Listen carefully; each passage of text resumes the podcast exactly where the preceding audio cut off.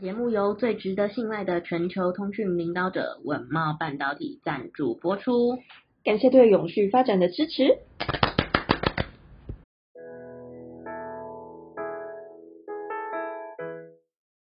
欢迎收听 ESG This Week，我们每天会为您带来重要有趣的 ESG 永续新闻，希望透过本节目提高大家对 ESG 议题的认识，引导大家关注永续发展，共建世界公民新未来。我是 ESG 世界公民数位治理基金会的 Angela。嗨，大家好，我是 ESG 永续思维学院的 Helly。学院致力协助你在 ESG 变革中成为机会领先者。Hey Angela，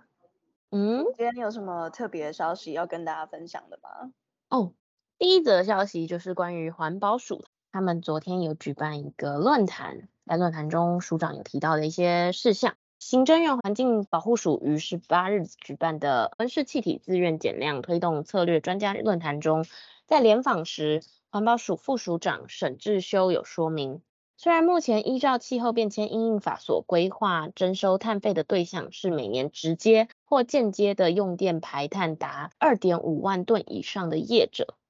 全台有五百家，占总排碳量约八成。但若这五百家业者能达到自主减量的目标，就可以取得所谓的优惠费率，作为扣抵碳费的使用。然而，针对自愿减量的这个部分，副署长沈志修也表示，此规范并非只受限于这五百家排碳大户，在自主减量之外的事业或各级政府，也能以自愿减量的方式去取得碳权。未来不仅能作为碳费征收对象扣抵的这个碳费去使用，也能用于交易。希望可以提供产业更多元的减量经济诱因。另外，外界所关心的碳权交易所的进度，副署长沈志修也做出回应说，目前碳权交易所是透过台湾证券交易所去成立，预估最快会在七月底的时候设立完成。哇，那七月底大概也差不多剩两个月了，对，所以我想快。大家现在应该都处在一个蛮兴奋的状态，就想要赶快知道接下来会有什么样的政策要寄出，这样。没错，所以随时关注我们，我们会随时为您更新最新消息。对，那说到减碳啊，或者是碳权之类的，接下来就要跟大家分享一个新北市，你知道营建的废弃物大概高达多少万吨吗？Angela？万吨哦，嗯。在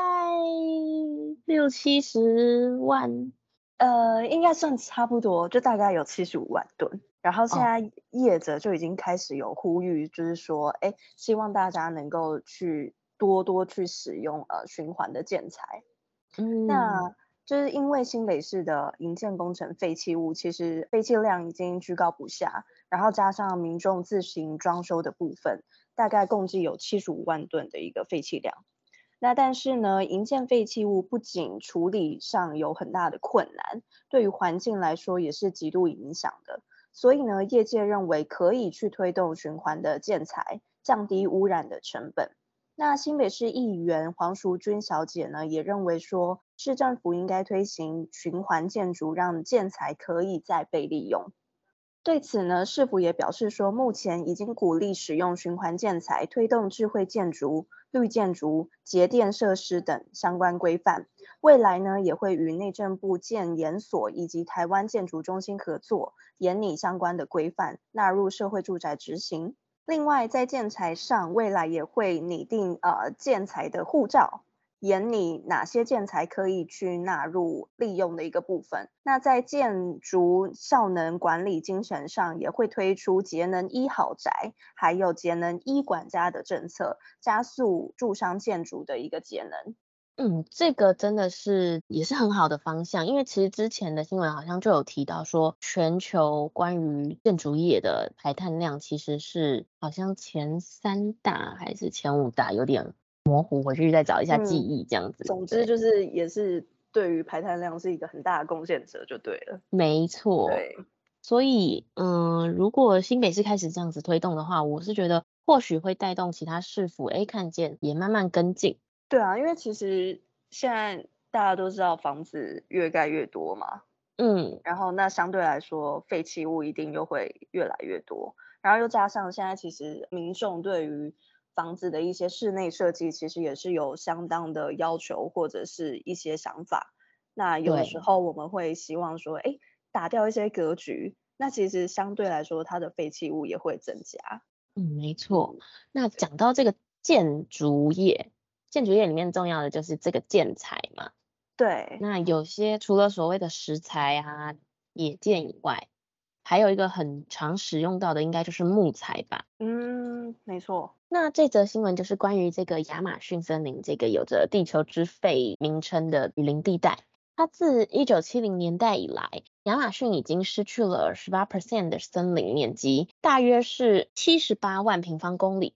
如今发表在《土壤科学前沿》这本呃杂志的最新研究发现，肥沃且含有稳定的呃有机质，孕育出亚马逊丰富生态的这个亚马逊黑土 ADE，它不仅可以复育亚马逊的林地，对其他地区的森林也有相当大的帮助。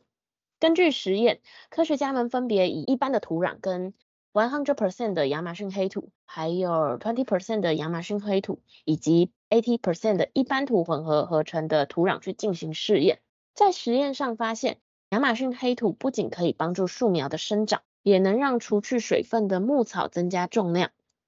最重要的是，因为亚马逊黑土的营养源明显比一般的土壤高出三到五倍，磷的含量更高出三十倍之多。所以研究团队是表示，就从数据上来看，其实只要在土壤中添加部分的亚马逊黑土，黑土中的营养源和微生物就能对种植树木、复育森林区有所帮助。对此，该论文的资深作者圣保罗教授蔡小梅却表示，由于亚马逊黑土是历经千年不断累积才形成的。在大自然中是无法快速产出的东西，因此这项研究并不是要大家拿亚马逊黑土来复育森林，而是希望从中去找到它的特性，再将这种特性运用在森林富育中。嗯，了解。讲到亚马逊啊，应该就是会想到热带嘛。对、嗯，那热带你会想到什么样的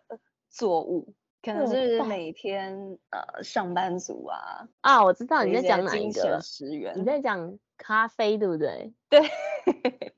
没错。我接下来就要跟你讲一个，就是有关于咖啡的一个，嗯，算是消息吧。嗯，是，嗯，就是说咖啡啊，我们都已经知道，已经成为现代人生活不可或缺的一部分嘛。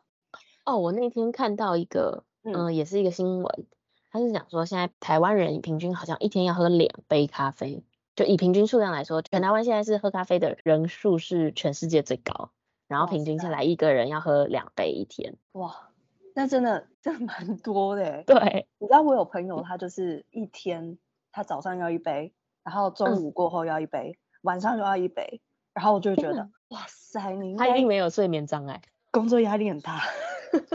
对，